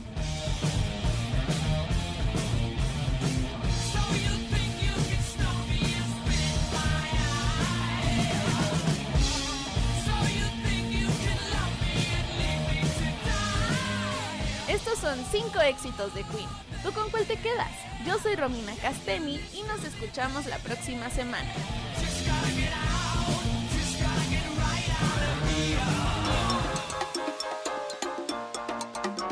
Ay, me encantaron todos. Todas las canciones me Sí, gustaron. espectaculares, espectaculares. eh. La Digo, verdad. Queen, eh, sin duda, no sé si el, el mejor grupo de rock de la historia, porque estuvieron los Beatles, estuvieron muchísimos, pero por lo menos tenían al mejor vocalista de todos los tiempos. Definitivamente. Y creo que la película que recién lanzaron, eh, nominada al Oscar, eh, de, de, de Freddie Mercury, también le trajo nuevos fans a las nuevas generaciones Exacto. que por alguna razón no No conocían, conocían a a. Freddie Mercury ni a Queen, exacto, así pasa. ¿Cuál te faltó en este listado? Bueno, es que hay muchas, hay muchísimas. Killer Queen es muy buena. Eh, vaya, muchísimas. Hay muchas eh, por parte de, de- de Queen. A mí una que me gusta es The Show Must Go On. Ay, la misma te iba a decir. Buenísima. esa canción no sabes cómo me ha sacado de mis depresiones. Ay, se me- De acuerdo, porque de- de- es, es parte de, sobre todo de nosotros, ¿no? Sí. O sea, el show tiene que continuar. ¿Estás de Totalmente. acuerdo? Así es. Tenemos que estar frente al micrófono o frente Y- a la y- cámara. Y todo lo demás, fuera. Exactamente. La verdad es que hay una canción de Queen como para cada momento de la vida.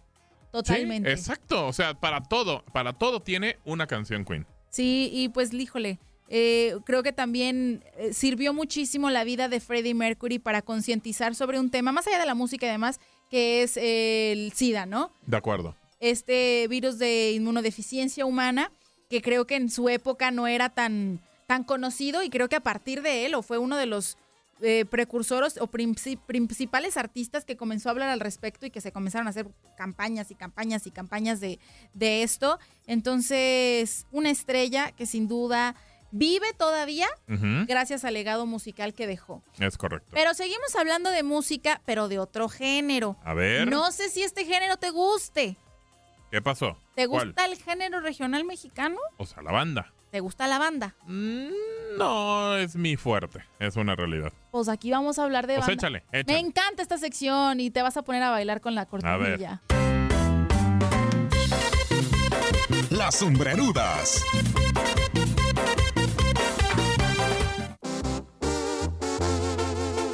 ¡Ay, ay, ay, ay! Bueno. Tracalosa de Monterrey. ¡Ay! Vamos a hablar de la Tracalosa de Monterrey, Gabo. A ver, cuéntame. Por ti. Déjame escuchar un poquito la rola. Dejé de hacerle gestos al tequila. Me hice un Es buenísima. Buena rola. O sea, aunque no te guste la banda, te Sí. la sabes, la Sí, verdad. claro. Bueno, pues fíjate que la Tracalosa trae un chisme que tiene que ver con el deporte. A ver, cuéntame. O de pronto el deporte como que se metió a fuerza al chisme. Porque mira, los que conocen a la Tracalosa sabrán que el nombre de la banda es Edwin Luna y la Tracalosa de Monterrey. ok. O sea, su, voca- su vocalista principal es Edwin, Edwin Luna. Pero había más vocalistas, ¿no? A lo largo de la agrupación han pasado varios, ¿no? Y uno de sus últimos vocalistas fue Alan. Alan es un chavito, Alan Mora, que yo tuve el gusto de conocerlo y de, y de convivir con él muchísimos años porque trabajábamos juntos en Televisa Guadalajara. Ok. Él trabajaba en un programa que se llamaba Que quiere la banda. Entonces, era asistente de producción, o sea, es un chamaquito Órale. que empezó de abajo. Y así como yo, sacando copias. Y Leslie, ayúdame a comprar los refrescos. No, Y lánzate tú, te, Te tocan a ti. lanzabas O sea, y órale, claro. Lo conozco muy bien y es un chavo bien humilde, es un chavo bien sencillo. Y digo bien porque estamos en el género regional mexicano. Bien sencillo, bien buena onda, bien honesto. Y tuve la oportunidad de verlo hace poquitito justamente que, que estaban haciendo promoción la Tracalosa de unos conciertos que iban a hacer en la Unión Americana. Y también Alan estaba contento, las cosas se veían como si nada pasara. Y días después se da a conocer un comunicado en el que pues expresan pues, gratitud a Alan Mora, que pasa a otra agrupación, o sea, sale de la Tracalosa de Monterrey. Y yo dije, ah, caray, yo lo veía bien contento, dije, sabe por qué se habrá ido.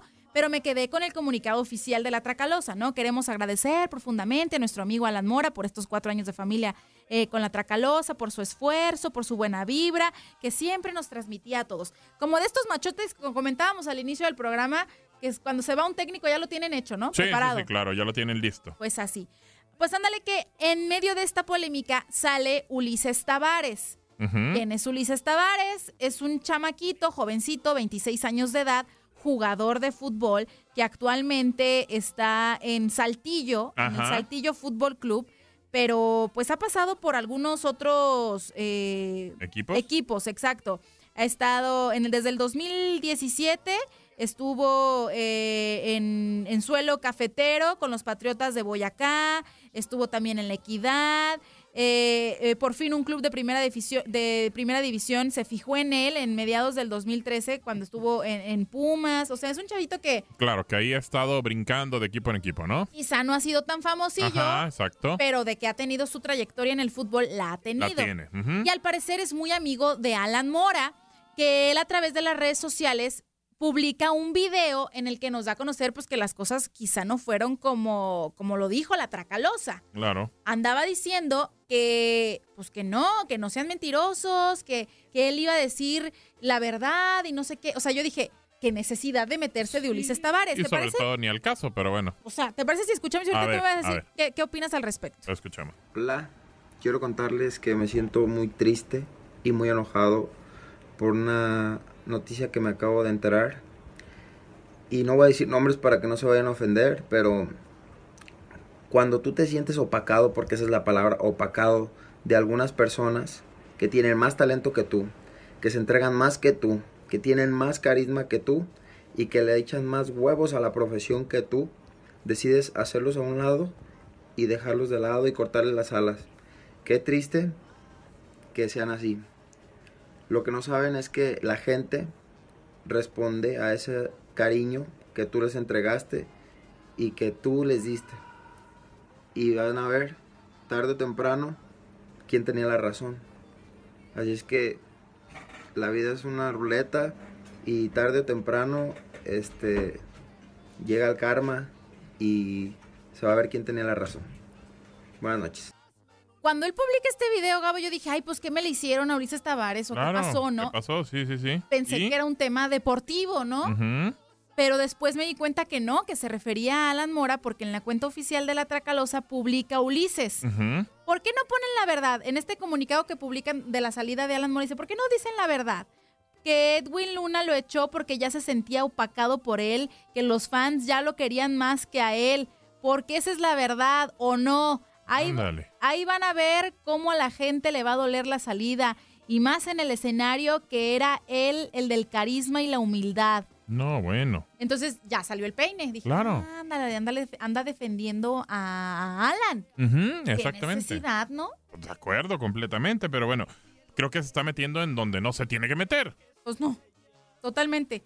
Pero digo, a lo mejor sí son muy, muy amigos y por ahí andaba queriendo. pues, Eso sac- puede ser, sacar pero- la casta. Eso puede ser, pero qué necesidad, ¿no? Pues sí, no, a mí me parecía fuera de lugar. Pero si este chisme de Alan Mora era mucho, agárrate. A ver, Porque hay más. ¿Qué pasó ahora? Si te parecía eh, bueno el chisme, déjame te cuento que andaba compartiendo la novia con Jeremy Menez. O sea, de otra manera la Tracalosa se ve, me- se quiere meter a fuerza en el chisme de, de deportivo. todas maneras, se quiere meter en el fútbol. A como de lugar. Mira, te voy a contar una historia A de ver, amor. ¿qué pasó? Bueno, no sé si tan de amor. Porque resulta que hace algunos meses Alejandro Ibarra, es un actor mexicano, Sí, claro. anunciaba pues que se iba a separar de su mujer, Mar Milla, con quien tienen dos hijos y demás, porque descubrió que ella le estaba poniendo el cuerno con Jeremy Menez. ¿De verdad? O sea, el francesito quizá no vino a jugar, Pero vino a trabajar. pero de que, de que se movió Se movió. en otra cancha, Se pero movió. se movió. Se movió. Entonces, pues se dio a conocer esta infidelidad de Mar Milla con Jeremy Menez. Y pues bueno, el matrimonio obviamente terminó y demás, ya pues este, él publicaba, ya bor- borró las fotos, que te digo que es la nueva sí, sí, manera de, de anunciar decir un, que, que ya no están juntos, ¿no? Exacto, ¿no? Pero eh, resulta que Jeremy Menez andaba de muy ojo alegre, porque no le bastó Con, con una. bajarle la esposa a uno, fue y le bajó la esposa a Alan, a la novia de Alan de la Tracalosa. Este sí no andaba casado. El primero, el de Alejandro Ibarra, sí estuvo feo porque ya tenía nueve años de, De, de de estar. matrimonio. O sea. Alejandro y Mar tenían nueve años de matrimonio. Claro. Pues la otra Mar Milla dijo, pues no me importa, yo echo por la borda mi matrimonio, yo estoy muy enamorada de Jeremy Menez. Neta. Y lo dejó. Con hijos y con todo, empezó una relación con Jeremy Menez. Pero te digo que andaba de ojo alegre el Jeremy Menez antes de irse de México. Porque no bastarle, Marmilla empezó a tirarle los perros a Marian Santos. Que quizá muchos la conocen como la enamorada porque participó en este reality de Enamorándonos. Ok. También estuvo en el reality de La Voz México.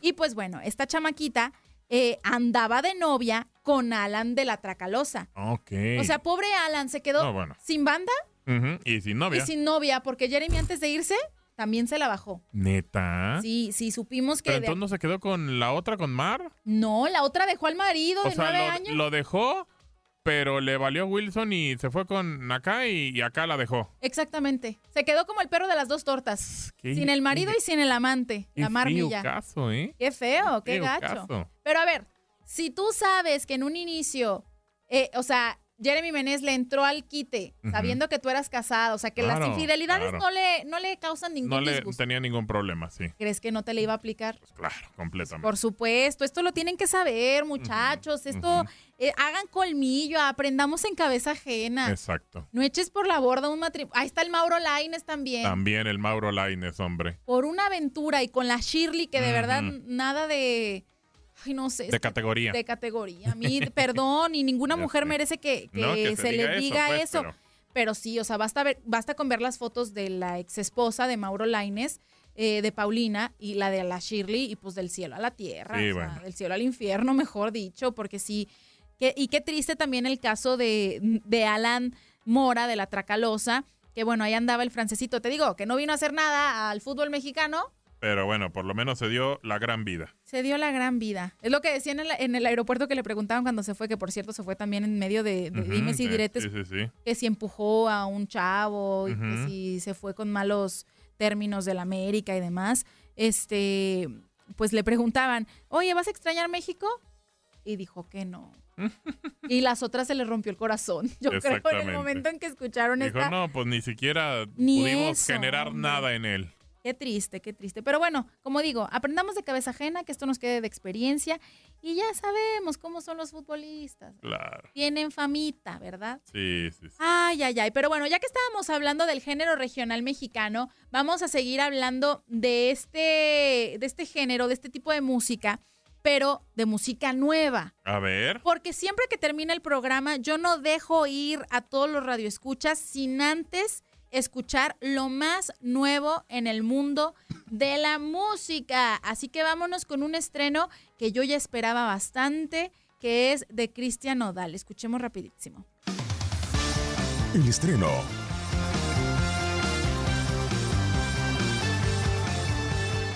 No aguanto tanto trago, he pensado de lo que he olvidado. Mis amigos me la tiraron, que como siga así voy pa'l carajo. Yo ya olvidé lo que es el relajo. Ahí está, Gabito. Tú esperabas bueno. escuchar banda, ¿verdad? Sí, yo esperaba escuchar banda y no. Te cuenté. Mira, este tema se llama Pa' olvidarme de ella. Está eh, formado, o bueno, conformado, es una colaboración de Piso 21, esta famosa agrupación colombiana Ajá. de pop, de reggaetón también, con Cristian Nodal. Y yo me quito el sombrero por Cristian Nodal. Un chamaquito que también andaba bajando novias, ¿eh? ¿A poco? Él, ¿sabes con quién anda ahorita? No, ni idea. Con la exnovia de Carlos Fierro. Ah, ok, el jugador ya de San José Earthquakes ahora. Exactamente, que cuando se va de Chivas, se fue al Morelia. Sí. Y estando ahí en Morelia, pues ya por la distancia, termina con su novia, que también es hija de un exfutbolista, pero no me acuerdo de quién, novia de Carlos Vior, te lo, te lo busco. Ok. Y pues ándale que se va y pues ya dejó pues cancha ahí libre. Libre, Por exacto. la distancia y Cristian Nodal Aprovechó. aprovechó y ahorita tiene una relación bastante estable, ¿eh? O sea, la Bueno, verdad pero, es que... pero no bajó la novia, ya habían terminado, ¿no? No, pues yo creo que más bien no, no habían terminado y andaban ahí, pues, este, como viendo si se armaba o- no, si mantenían o no la, relación a distancia. Pero pues ya llegó el Cristian Nodal ahí medio diciendo, pues mejor se queda conmigo. Ella se llama María Fernanda Guzmán. Es, eh, te digo, es hija de exfutbolista y director técnico de equipos emblemáticos de este deporte como las Chivas, Tigres y Atlas. María Fernanda Guzmán, espérame. Ay, no me Daniel Guzmán, ¿Será? No me acuerdo, la verdad. Te estoy fallando. Posiblemente va a ser hija de Daniel Guzmán. Pero bueno, lo que te, lo que te platicaba de, de este Cristian Nodal es que se ha arriesgado a hacer eh, más colaboraciones diferentes y traer a artistas de otros géneros al género regional mexicano y en específico el mariacheño, que es un género que él se inventó, Mm, como entre norteñito y demás. Entonces, enhorabuena por él, me da muchísimo Es hija de Daniel, ¿eh? de Daniel, ¿verdad? Sí, Daniel Travieso Guzmán. Gracias, ahí está. Pues ahí anda, anda Cristian Nodal metido también en el deporte de alguna manera, ¿ya viste? Exactamente. Todo está vinculado. Todo, aquí. todo hay línea para que siga, ¿eh? Oye, para los que les gusta la música de antaño, vamos a cambiar un poquito y les voy a presentar la nueva canción de una mujer que yo admiro muchísimo. Una canción que parece que cuando canta sufre. ¿Ya sabes a quién me refiero? A ver, dime. Ana Gabriel. Ah, sí. ¿Te Ana, gusta? Canta, canta muy bien. Bueno, a mí me gusta su, su- Es muy peculiar su voz, ¿no? Sí, sí, sí, sí. Creo que eh, la ha mantenido en el gusto del público por 45 años acuerdo. de carrera ya. Claro. Y ahorita está lanzando un, un disco nuevo en el que canta con banda. Esta canción se llama Y tú no estás, que ya le conocemos desde hace muchísimo tiempo a Ana Gabriel, pero ¿te parece si escuchamos un pedacito A de ver, cómo suena con bien. banda en este nuevo material? Sí, claro. Antes o después de ti no tengo más.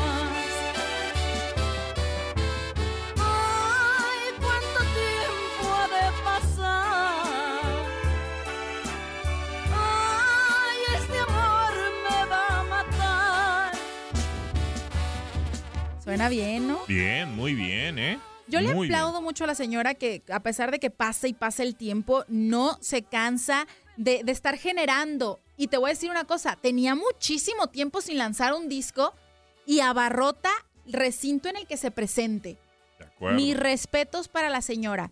Y otra que también está celebrando eh, varios años de trayectoria es una rockera consentida. Vamos a pasar del género regional mexicano, de la banda y demás, a- al rock. ¿Te late? A ver. Y una mujer que amamos muchísimo es sin duda alguna Alejandra Guzmán, que está presentando un disco en vivo en un estudio que se llama El Roxy, que está en Los Ángeles, y es una producción completamente grabada en vivo en el que incluye 12 temas, algunos inéditos y algunos clásicos del rock mexicano, del rock en español.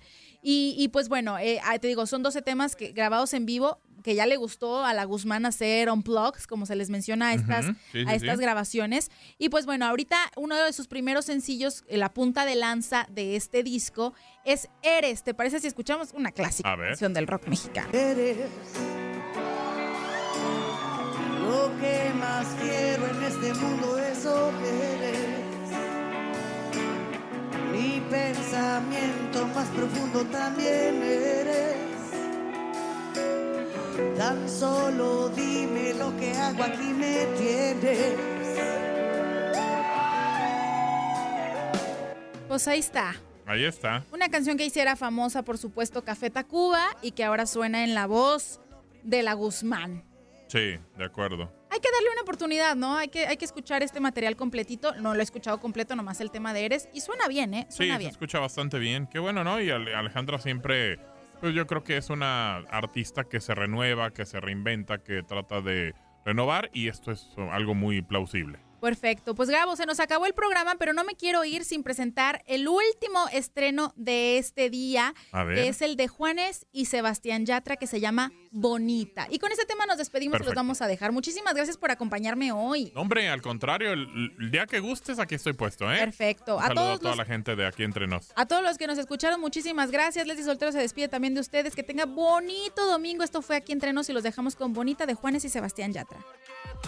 Porque tú tienes esa cara bonita.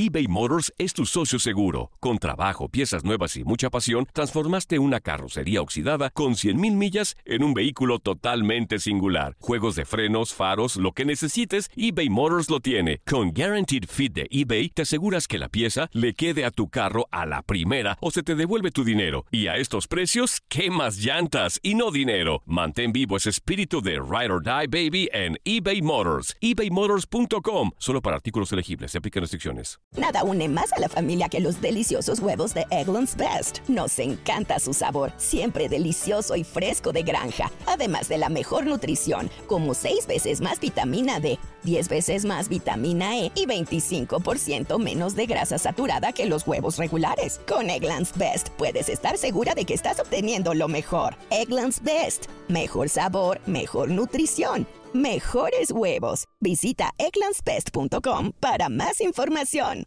Experimente el auténtico sabor de Latinoamérica con el McCafé at Home Café Styles of Latin America K-Cup Pots. Disfruta de cuatro bebidas deliciosas que puedes preparar en casa con cualquier cafetera Keurig. Horchata latte, café con leche, dulce de leche y café de olla. Inspirados en sabores únicos y cultura vibrante de la región, hay un delicioso viaje esperándote en cada taza. Prueba el McCafé at Home Café Styles of Latin America. Disponible en tiendas principales o en Keurig.com. The Home Depot tiene el regalo ideal para el papá que hace de todo por su familia, como tener el césped cuidado y el patio limpio para disfrutar más del verano juntos. Además, te llega hasta tu puerta con entrega el mismo día. Obtén hasta 150 dólares de descuento en herramientas inalámbricas para exteriores de Milwaukee. El mejor regalo para papá lo encuentras en The Home Depot. Haces más, logras más. Ordena artículos seleccionados en inventario antes de las 4 pm, sujeto a disponibilidad.